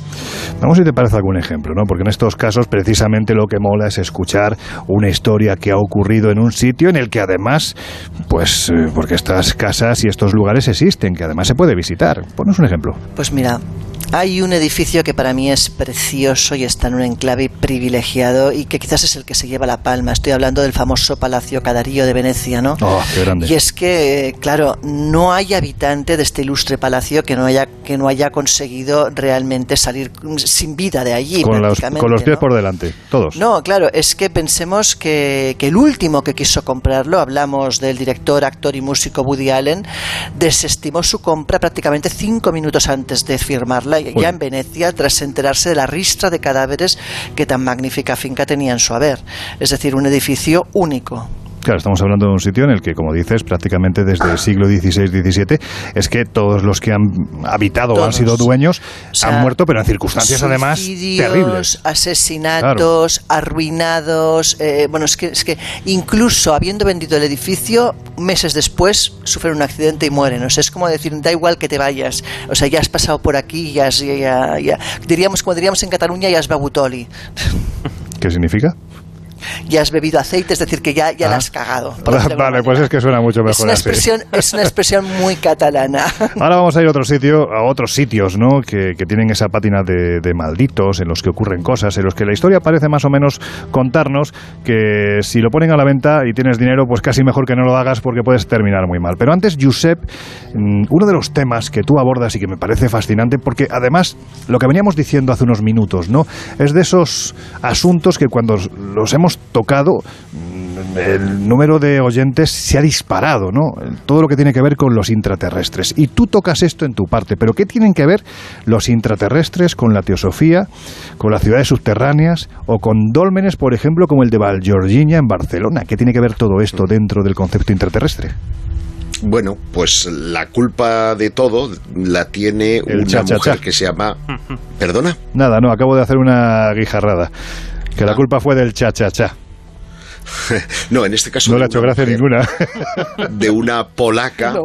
que se llamaba Elena Petrovna Blavatsky y que, mm, bueno, es una de las creadoras del movimiento de la teosofía, que tuvo una gran influencia en su época, y ella en, su, en sus libros, porque hizo más de uno, aunque el más conocido es Isis sin velo, eh, nos habla precisamente de Agartha, un, un lugar intraterreno que estaría formado pues por varios continentes, por océanos, por montañas, por ríos y que tendría una capital que sería Shambhala y que estaría situada en el centro. Bueno, pues según cuenta la propia Elena, eh, ella habría cogido toda esta información de una visita al Tíbet que en la que se habría puesto en contacto con un Mahatma, es decir, con un, con un maestro que custodiaba todo este conocimiento ancestral y le habría hablado de una gran logia blanca que en el fondo es un eufemismo para referirse a la mencionada Garta. ¿no? Este mundo intraterreno habría sido fundado, según su parecer, unos 15 millones de años atrás sobre lo que era una isla en el mar de Gobi y hoy día es un desierto, como todos sabéis y allí habrían aterrizado, por lo tanto ahí vienen los extraterrestres, unos dioses o unos semidioses que procedían nada menos que del planeta eh, Venus. Pero, eh, insisto, este es, digamos, el nexo de unión, pues por ejemplo, con otros eh, personajes que cito también en el libro, como pueden ser Simes, como pueden ser Bernat o Giannini, a los que veremos después que tienen una gran vinculación con, con este hombre, ahora se. Ah, sí, Richard Berth, el, Sí. el explorador de la, de la Antártida, ¿no? Pero, eh, claro, en el mundo intraterrestre yo he intentado siempre barrer para casa y hay un caso muy controvertido, aquí Jesús eh, podría, podríamos tener un debate muy interesante, eh, que es el de Xavier C, eh, o Xavier Clarés, que es su nombre real, un, un fotógrafo que en 1985 estuvo desaparecido durante muchísimas horas, apareció realmente al día siguiente y no es que se hubiera ido de fiesta, sino que según pudo averiguar la regresión hipnótica practicada por eh, Francisco de Asís Robati, habría sido secuestrado en el dolmen de Vallgorguina por unos seres, eh, yo pongo dos fotografías en el libro que son realmente horripilantes, dos seres de aspecto viscoso que le llevan a una a una cueva cercana, le frotan el cuerpo con una especie de, eh, vamos a decir, líquido amarillento, anaranjado, él pierde un poco el conocimiento, lo que le hacen, mejor no os lo cuento, pero eh, el, hombre, eh, bueno, es literalmente abducido por lo que entiende una raza de intraterrestres. De ahí el vínculo entre Valgorguina, los intraterrestres y esta historia tan fascinante de la teosofía.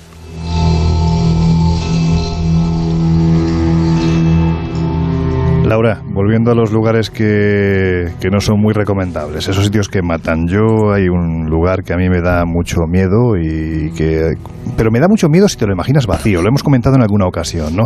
Pensemos ahora mismo, pido a nuestros queridos y nuestras queridas invisibles que hagan un ejercicio de imaginación. Piensen en un parque de atracciones vacío a estas horas más o menos. No sé si me daría una vuelta por allí, porque además hay algunos que, que tienen, como tú dices, ¿no? que tienen bicho, que pasan cosas. Bueno, es que todo lo asociado con payasos, niños, atracciones puede dar muy mal rollo y más cuando te quedas. Depende del contexto, claro claro, a oscuras, a solas, y, si están abandonados ya ni te cuento, ¿no? Y de hecho sí, los hay encantados y más de lo que te imaginas. Por desgracia, en muchos de estos recintos han ocurrido accidentes, aunque se suele evitar darles publicidad, y a veces quedan huellas pues, imborrables de estos sucesos. De hecho, quizás uno de los casos más llamativos sería el de Ital Park en Argentina, un parque que actualmente ya no existe, pero que curiosamente en él ocurrieron varios accidentes, hubo muchísimas manifestaciones, pero hoy en día que ya no queda rastro, de él, perdona, en los parques de atracciones los cuales han acogido atracciones o piezas de las atracciones que eran antiguamente de Ital Park continúan pasando fenómenos como si pues con ellas se fuera mm, lo que hubiera en el parque. Jesús, ¿querías comentar? Sí, es que además este, este capítulo de, de, Laura en el libro me parece fascinante porque además nos lleva a una reflexión y es que, como bien ha dicho, es verdad que en estos lugares pues muchas veces eh, suceden accidentes o incidentes que, mm. se tratan de ocultar. Pero por norma general, eh, fijaos, porque nos puede llevar a una reflexión interesante y Laura lo comenta en el libro, normalmente los parques de atracciones, estos lugares eh, deberían ser, digamos, recintos donde las energías, vamos a llamarlo así, positivas deberían acumularse. Uno va al parque de atracciones en familia, con amigos, a pasarlo bien, a divertirse. Entonces, claro, el hecho de realizar experimentaciones y se han realizado en muchos de estos lugares nos lleva a la conclusión de que normalmente, y en el Colegio Invisible somos especialistas, se habla de la mm, teoría o la hipótesis de la impregnación siempre con sucesos oscuros, negativos, eh, trágicos, pero también las energías positivas de alguna forma podrían quedarse en estos lugares y quién sabe si ser captadas, ¿no? Claro, pero fíjate Jesús, y además es de lógica que la gente que ha muerto ahí no ha sido una muerte natural, dulce y pacífica. Son muertes absolutamente traumáticas, inesperadas y violentas la mayoría. Y entonces, lógicamente, lo que se queda ahí no es precisamente buen rollito. ¿eh? Claro.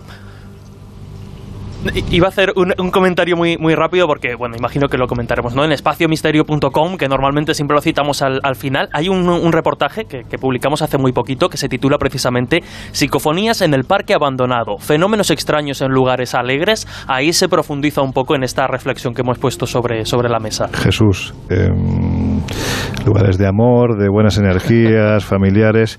¿Tú te darías un paseo por un parque de atracciones ahora mismo? El de Madrid, por ejemplo. Uf, yo te, te, diría que sí. Otra cosa sería verme en el lugar y en la situación, pero yo creo que sí, que me animaría. Na, na, na, no, no, a Loren ya te digo que lo tendrías que empujar. o sea, vamos. No haría falta porque ni me acercaría, vamos. Es que la sugestión es súper potente en este caso, ¿no? Y, es que además esas figuras que son icónicos. Sí, No, digo que, que uno decía que las figuras de los parques, los muñecos, todas esas caras, esas cosas, cuando las ves a la luz de la luna, eh, eh, es que da muy mal rollo.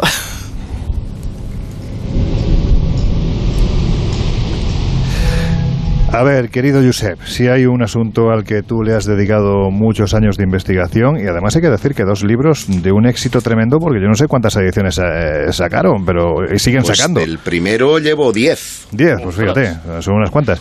Son precisamente eh, los de coincidencias imposibles, ¿no? Pero es que da la sensación de que es un campo que no se agota, ¿verdad? No, no, porque además es muy común y todo el mundo ha tenido acceso a alguna de esas eh, sincronicidades, a veces con suerte, a veces con mala suerte, que nos eh, regala el, el universo, ¿no? Y eso hace que sea un tema muy popular, muy fácil de, de- de que la gente entre, aunque muy incomprensible en su, en su conjunto. Oye, hablas también de campos morfogenéticos. ¿Esto qué es? Bueno, no, no, no es que yo hable, lo, lo habla su, en el libro. su creador, claro, lo habla su creador, eh, que es eh, Rupert Sheldrake, y hay que decir que un campo morfogenético o, o mórfico, que también se llama así, es un campo de memoria. ¿eh? Todas las especies de- del planeta, todas las vivientes, influimos en ese campo como si fuera una, una fuerza intangible, invisible, y que solamente es comprobable, al menos hasta ahora, por sus efectos.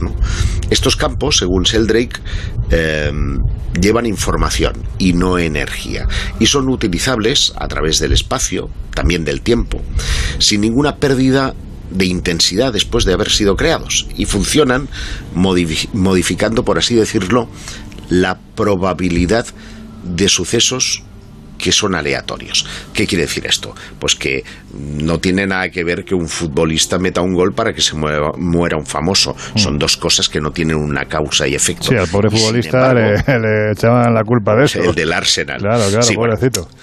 eh, pero cada vez que eh, este hombre ahora lleva una racha que no, ¿eh? pero han habido dos, tres años que este futbolista metía gol y morían eh, famosos. Entonces, esto es una mm, cuestión acausal, es decir, Mm. no tiene nada que ver que uno meta un gol para que se muera nadie. Lógicamente. Sin embargo, sucede, ¿no? Oye, ¿y ¿cuál es la coincidencia más potente que tú has vivido o que has recogido? Aquí te dejo elegir. Pues, hombre, yo recuerdo una que fue brutal para mí cuando recién terminé de escribir el segundo libro de Coincidencias Imposibles. Porque, bueno, yo, eh, mi madre estaba cuidando de mi bebé, esto era en el año 16, es decir, que estaba recién nacido, y salgo al salón y me encuentro en medio del pasillo a un gato blanco y negro, o sea, blanco con manchas negras y con un, eh, este, un collarcito de color azul que estaba en mi casa y yo no tengo gatos ni perros ni periquitos no.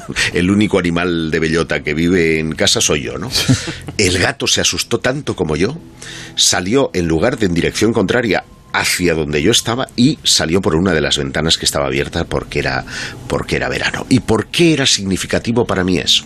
Bueno, porque dos noches antes eh, yo había tenido una pesadilla mm, de esas angustiantes.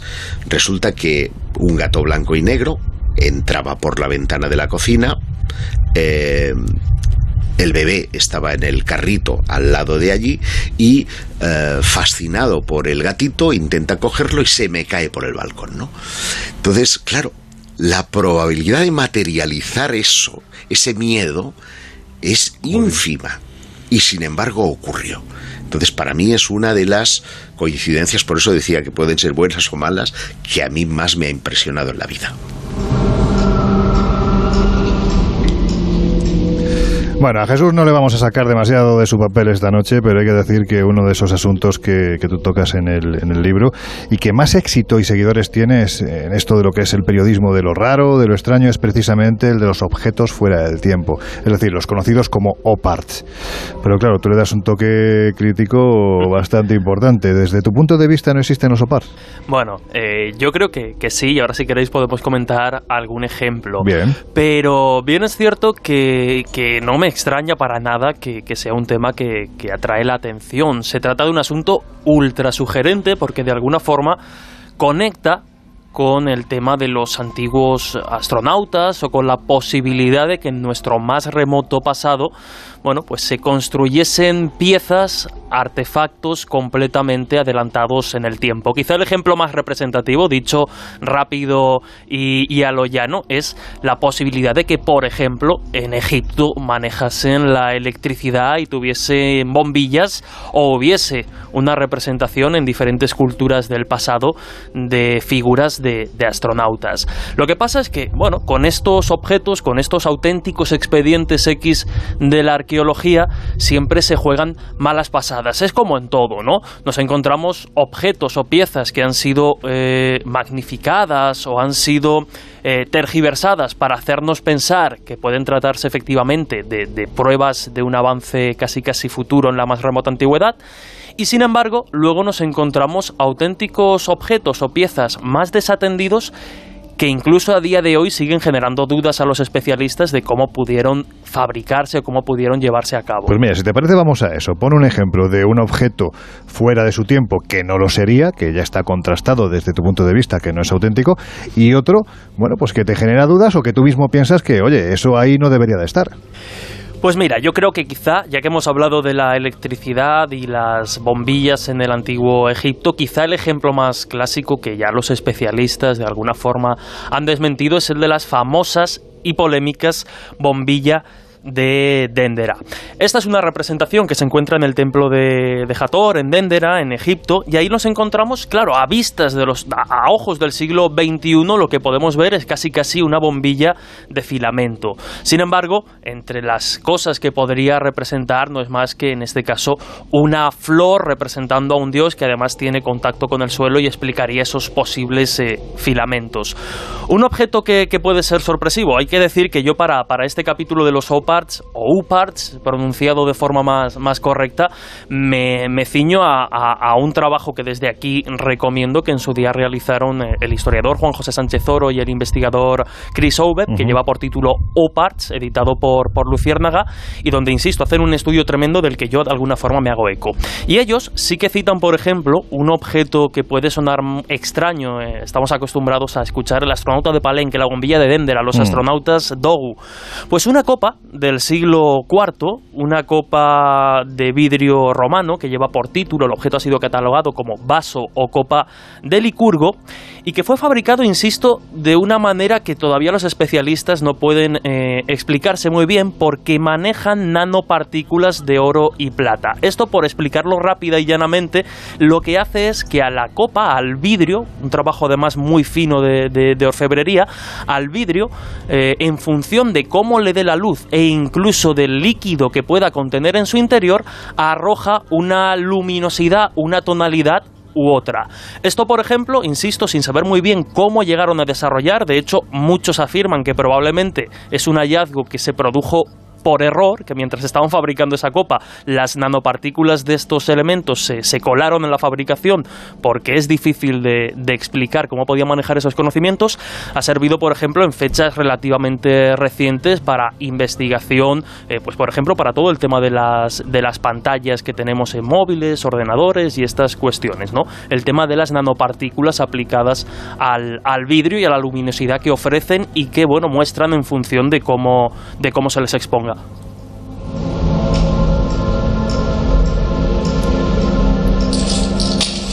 Laura, ¿querías comentar algo? Sí, no, yo quería deciros que, a ver, eh, una cosa está clara y es que aquí respetamos la opinión tanto de unos como de otros, aunque a veces no confluyan por ningún lado. Y de hecho, tanto tú como Jesús tocáis el asunto de la tumba maya de Palenque en la selva de Chiapas y cada uno le dais una visión completamente distinta. ¿Pueden convivir las teorías de este asunto en un mismo libro sin que, entre comillas, se agredan? Bueno, las teorías seguramente no se agreden. Lo más probable es que Jesús y yo acabemos a mamporros, vamos. No, no, pero digo que, Jesús y yo sí nos, agreden, nos, vamos a agredir, sí, sí, sí. No, pero bueno, yo creo que en este caso Mm, perfectamente, porque eh, en, el capítulo precisamente de UPARTS, eh, además ya tuvimos aquí una pequeña discusión hace unos programas cuando hablamos de estos objetos, eh, porque bueno, hay quien sigue manteniendo aquello de que en la losa de Palenque lo que aparece es representado un astronauta. Un astronauta viajando en una nave. a día de hoy los... Mira, Josep está con, con el colmillo, antes hablábamos de colmillos, está ahí con el colmillo afilaico, ¿eh? No, pero lo que voy es que a día de hoy, digamos, los, los especialistas consideran que ya es un misterio más que, sobrepasado, representaría el árbol de la vida y cómo ese eh, mandatario eh, está viajando al inframundo, pero no quiere decir que esa representación que aparentemente eh, ha sido divulgada como, como la representación de un astronauta no oculte en sí un misterio que yo creo que es por donde tú vas. Claro, claro, claro. José, tranquilo que te dejamos ahora mismo que tú defiendas la Estás teoría. Bueno, venga, te voy a dejar. Venga, comenta. No, no, no. no, no, no. Que, estoy de acuerdo. que estoy de acuerdo en que en que eh, ese enigma puede estar superado. Pero quería referir el hecho de que quien eh, lo dio a conocer al mundo, que fue Eric von Däniken, hace tres o cuatro años aquí en Barcelona, todo el mundo esperábamos que reculara, que admitiera que eso pues había sido una interpretación fantasiosa y no solo no hizo eso, sino que argumentó aún más eh, evidencias, entre comillas, eh, de que la interpretación arqueológica pues estaba equivocada. Y entonces Hombre, yo soy de los que pienso que los extraterrestres no necesitan de cohetes, ni de cascos, ni de palancas. de pistas de aterrizaje, ni palancas. Claro pero igual esa es una mistificación que nosotros hemos creado también porque no tenemos ni idea cómo es una de esas naves por dentro, si es que finalmente son naves y no un fenómeno natural, o como ahora hay una teoría muy en boga que habla eh, que se trate de, biomáquinas y esto acaba de salir hoy mismo, eh, eh, desclasificado en, en, los archivos nacionales de la, de la Oficina Nacional de Inteligencia. Y si eso es así, pues evidentemente Jesús tiene razón y y eso es una ceiba, es el árbol de, de la vida. Pero hombre, sugestiva, sugestiva sí es. Lo es, lo es. De hecho, quien no conozca esta historia, pues vamos a colgar también en nuestras redes sociales, en Twitter, eh, arroba colinvisibleoc, la imagen de la losa de Palenque, que es una tumba que se encuentra precisamente en la ciudad maya de Palenque, en la selva de Chiapas. Mm, eso está superado, como dices, Josep. Yo me quedo con el enigma que defendía, entre otros, nuestro querido Fernando Jiménez de Rosso, y es el enigma de la tumba de Palenque, ¿no? Porque da la sensación... Sí es un, eso sí es un pedazo de enigma. Da la sensación, además por el tamaño, es un pedazo de enigma bien grande, ¿no? Es una tumba que lo primero que te planteas cuando llegas a la antecámara, pasas a la cámara funeraria, es que esa losa de 20 toneladas y ese tanque de 80 toneladas, por el pasillo por el que tú has bajado, difícilmente lo han podido meter por lo tanto, la sensación que da es que primero se puso la tumba y sobre la tumba se acabó construyendo el templo. La cuestión es que cuando analizas el cuerpo que estaba allí enterrado, que teóricamente era Pacar el Grande, un gobernante maya que rigió esta ciudad-estado en el siglo VII, 600 y pico después de, de, Cristo, bueno, pues eh, cuando empiezas a analizar cómo era ese cuerpo te das cuenta de que ahí pasa algo, ¿no? Porque en primer lugar el cuerpo mide aproximadamente un metro setenta y cinco cuando la, estatura por aquel entonces, bueno, venía a ser un poquitín más bajita, ¿no? Digamos que el estándar estaba en 1,40, 1,45, pero era un rey, por lo tanto el rey tenía derecho a ser más alto que los demás. La cuestión es que cuando se analiza ese cuerpo se dan cuenta, primero, que el cráneo no estaba deformado y la nobleza, y sobre todo los reyes mayas, se deformaban el cráneo. Todos hemos visto esas imágenes. Este cráneo no estaba deformado. También cuando se analizan los restos óseos se dan cuenta de que este cuerpo pertenece a una persona que ha fallecido entre, con entre 75 y 80 años, cuando la historia oficial nos dice que Pacal muere con apenas 40 y pocos años. Y luego hay otro detalle, y es que la nobleza y los reyes se incrustaban en la dentición, en los dientes todo tipo de minerales preciosos, especialmente jade. Este cuerpo, esta cabeza no tiene ni los dientes afilados como correspondería a su rango, ni tampoco tiene ni un solo mineral en la dentición. Por lo tanto, si juntamos todos estos elementos y vamos a esa tumba, nos damos cuenta de que el que está enterrado allí no es Pacal. Y es probable que el que esté enterrado allí sea un personaje muy anterior a la cultura que edificó ese templo que está encima de la tumba.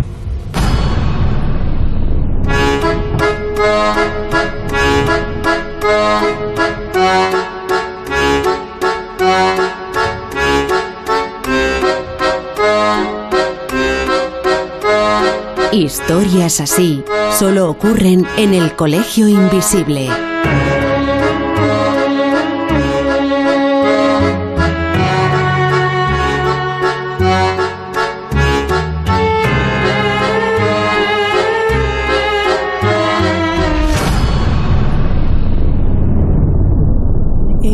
Sunshine when he's gone. Nos quedan 10 minutos para terminar el Colegio Invisible de hoy. Qué rápido pasa el tiempo y qué ganas tenemos de contaros muchas cosas. Pero bueno, en fin, aquí tenéis este libro de 500 páginas donde está todo esto que os hemos contado a lo largo de la noche, lo que nos queda todavía por contaros y, y sobre todo lo que va a ir viniendo en los próximos programas. Laura, no, no me quiero quedar con las ganas de preguntarte por otro de los temas que aparecen en, tu, en, esa, en ese trabajo que has desarrollado para, para este libro. Mm, son lugares en los que parece que de una forma u otra han quedado impregnados de emociones, de, de sufrimiento, de tristeza, de ira. Mm, ¿Son, por ejemplo, los hospitales o los, o los sanatorios abandonados candidatos ideales para que ocurran este tipo de fenómenos extraños? Hombre, sí, si en algún sitio muere gente y sobre todo los antiguos sanatorios que normalmente eran la gente hacinada con enfermedades contagiosas como podía ser pues a veces eh, la peste, la cólera, todo tipo de enfermedades, pues eh, es lógico que sí. Y más en algunos de ellos, como puede ser, por, poner un ejemplo, el sanatorio Beverly Hills de Kentucky, allí pues eran unas instalaciones eh, que eran para 40 pacientes, llegó a tener más de 400 y aparte era un sitio para tuberculosis imagínate, donde además cuando después de cerrar, porque se llegó a cerrar el hospital cuando ya empezaron a avanzar con la, lo que eran las medicinas contra la tuberculosis, pero luego volvió a abrirse y, a partir de ese momento empiezan a haber malos tratos a los pacientes, experimentación, lobotomías, electroshocks, todo tipo de barbaridades. ¿Cómo no, va, ¿Cómo no va a haber ahí manifestaciones? ¿Cómo no va a quedar ahí algo? Son lugares en los que, quien se ha acercado, ¿verdad? Además han obtenido fotografías bastante peculiares grabaciones de vídeo. lloros, voces, eh, nebulosas, eh, sombras, de lo que quieras y más sitios agradables que visitar. En fin, bueno, Jesús, ¿qué te parece si damos una vuelta por nuestras redes sociales que nos están contando los invisibles y las invisibles? Bueno, yo creo que hoy es inevitable que todos y todas estén ansiosos por tener el libro entre sus manos. Ha habido mucha participación, muchos comentarios y, por ejemplo, Sonia nos decía cuando estábamos hablando del asunto de los intraterrestres que le encantan y además Josep nos decía también que estuvo hace poquito con, contigo y con más gente en el Congreso de Alcobendas y que tiene una mm. coincidencia de estas imposibles que se le olvidó contarte, así que se la apunta para, para la próxima vez que coincidamos. Nos decía también Mapi Samamet, bueno, estos nicks que se utilizan en, en, Twitter. Buenas noches. que es de San Mamés. Buenas noches, o de amigos. también puede ser, ¿no? Enhorabuena por el, por el programa, soy fan vuestro. Nos decía también, por ejemplo, David Garrote, lo mejor de que me toque trabajar de noche los jueves es poder escucharos en directo. Y si no, pues al podcast. Seguir así, enhorabuena, necesito el libro para el resto de días que trabajo de noche. También, por ejemplo, nos decía Indio Arrat Tico, eh, no sé cómo lo pronunciaré. Oye, cuadrilla de cola invisible, tal vez sea yo un ignorante, pero en nuestra Euskal Herria no ha habido estos sucesos que tanto nos gusta. Bueno, pues por el norte que, no ha, habido. claro. Y tanto. pues, ¿qué podemos hablar ahora mismo de, del norte? Andresito no era el niño Andresito ese Sí, el de Vitoria, el de la comisaría de Vitoria, pero bueno, en fin, es que el País Vasco, de hecho, hay un libro maravilloso que no, no, recuerdo si son 50 lugares misteriosos de, de Euskadi. Creo que se titula así, pero vamos, buscar por, por, Enrique Chazarra, que escribió un libro que está centrado en lo que son los misterios del País Vasco, que lo publicó además Editorial Cidonia, que es una de nuestras editoriales favoritas, y, y ahí te vais a encontrar muchísimos misterios. Pues sí, decía, me fascina vuestro programa, pero hay jueves que me tengo que levantar de la cama a tomarme un café. Me entra canguelo, nos decía Gerardo. Más mensajes, eh, felicitaciones desde Colombia y saludos para todos. ¿Dónde puedo conseguir el libro en este lado del Atlántico? No solo desde Colombia, sino también desde más países y zonas fuera de España. Nos preguntaban por el libro.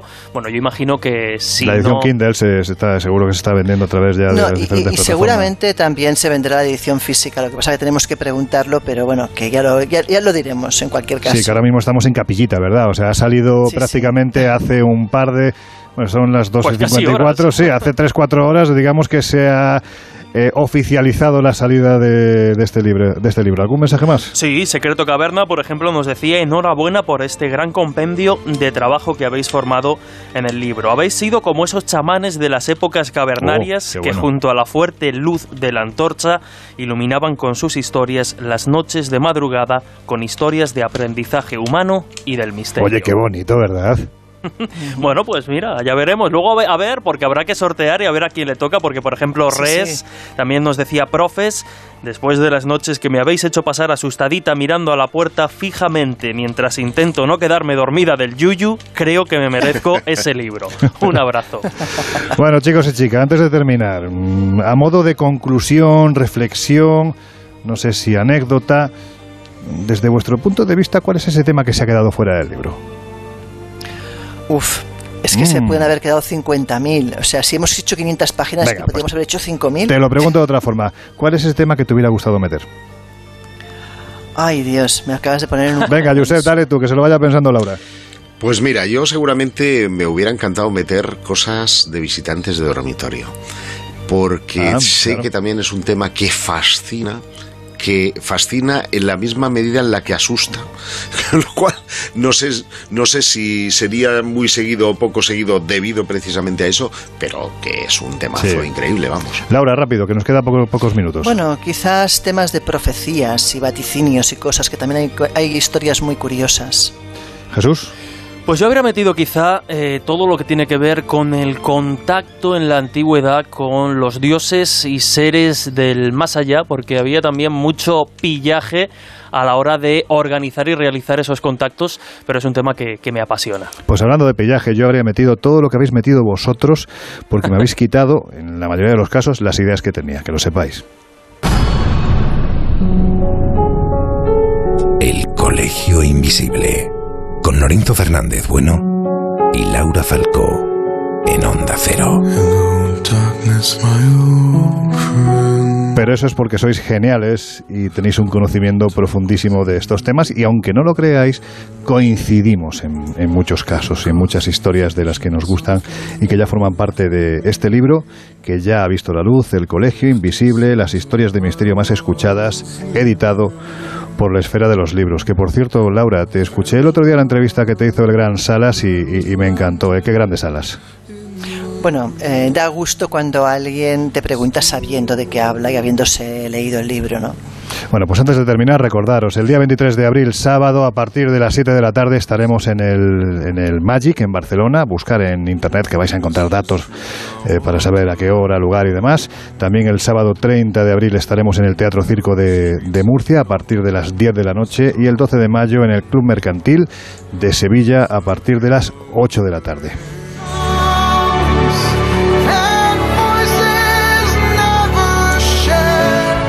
Dicho lo cual, se aproxima la hora de cerrar las puertas del Colegio Invisible de hoy. Laura Falco, ha sido un placer como siempre. Igualmente, hasta la semana próxima. José Guijarro, amigo, pues eso, que Oye, me encanta, bueno, ya te contaré, porque hay una parte del libro tuyo que yo me he leído con mucho interés y me ha encantado y tengo muchas dudas, ya te lo contaré. Nos vemos dentro de siete días. Me dejas intrigado. Sí, sí, Buenas noches, hasta dentro de siete días. Jesús Ortega, pues eso, que dentro de una semana un poquito más. Pues sí, como siempre, con muchísimas ganas de compartir radio junto a todos vosotros. Un abrazo. Compartir radio, compartir conocimiento, compartir historia y compartir curiosidad. Eso es lo que intentamos este equipo de locos que estamos enamorados de la radio, de los viajes, de la aventura y del misterio cada semana aquí en Onda Cero. Ahora ya os dejamos con el gran José Luis Salas, con sus no sonoras y con su fantástico equipo. Nosotros ya cerramos las puertas de un colegio invisible que ha sido francamente especial y las volvemos a abrir dentro de una semana. Hasta entonces, por favor, en la medida de lo posible, intentar ser muy felices.